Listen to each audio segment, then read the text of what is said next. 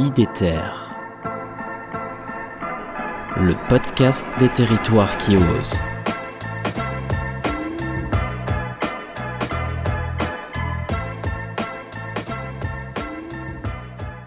Pour cette nouvelle capsule, je souhaite vous partager un merveilleux petit livre de 96 pages qui fait écho à l'épisode numéro 5 S'en tenir à la terre et coopérer autour de l'arbre enregistré avec Émilie Dution.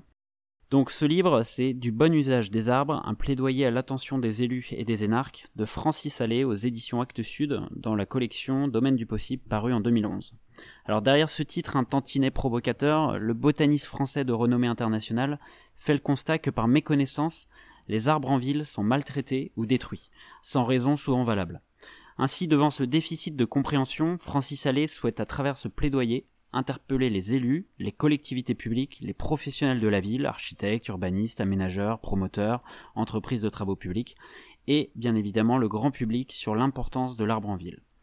Du bon usage des arbres est organisé en trois parties. Francis Allais nous invite pour commencer à entrer chez lui, dans son monde, celui de la recherche et des enseignements qui en découlent. Avec précision et poésie, il nous partage ses connaissances, parfois empiriques, et sa passion pour les arbres.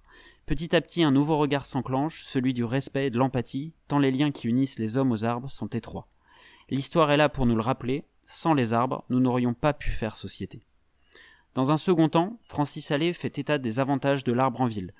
Point de rendez-vous, nid de biodiversité, thermorégulateur, et propose trois pistes d'action dans la fabrique et la gestion de la ville. Laisser à l'arbre la place dont il a besoin, donner le temps qui lui est nécessaire, comprendre et respecter son mode de vie. Enfin, la troisième partie est consacrée aux bienfaits de l'arbre dans tous les champs de notre quotidien. Les arts, la gastronomie, la décoration, l'éducation, la sécurité, la poésie. J'ai aimé ce livre parce qu'il est très accessible de par sa taille, de par sa structure et de par son contenu. Euh, néophyte que j'étais, il fut pour moi une très belle découverte en 2012 lors de ma formation de géographie aménageur. J'ai aimé ce livre pour son ton, un peu provocateur mais toujours respectueux de ses interlocuteurs. Alors je conseille ce livre pour plusieurs raisons. Peu importe les fonctions hein, que l'on exerce, ce livre permet de, comprendre ce qu'est un arbre et il aide à porter un regard critique sur sa gestion, notamment en ville. Ainsi, il re-questionne les pratiques actuelles et est donc susceptible de les faire évoluer. Dans le contexte d'accélération du réchauffement climatique que nous connaissons chaque jour, ce livre offre ici la possibilité de trouver des réponses aux enjeux suivants. Comment rafraîchir nos villes?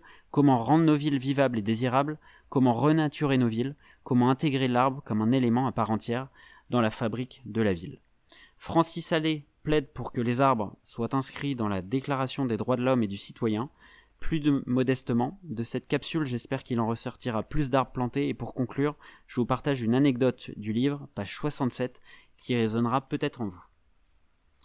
Il y a quelques années, j'étais dans un avion revenant de Singapour à Paris, et à l'escale de Téhéran monte un ingénieur français qui, qui s'est assis près de moi. Ayant réalisé sans peine que l'un et l'autre aimions les arbres, nous en avons discuté une partie de la nuit, et il m'a dit ceci. Que vous soyez océanographe, ou musicien, clown, médecin, archevêque ou proxénète. Tôt ou tard, vous vous demanderez si votre métier est vraiment utile.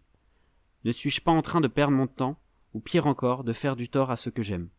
On peut dire de presque toutes les activités humaines qu'elles engendrent un doute quant à leur utilité réelle. Il n'y a qu'une seule exception, m'a-t-il dit. Il n'y a qu'une activité qui soit au-dessus de tout soupçon, planter des arbres. Une phrase que je n'ai jamais oubliée.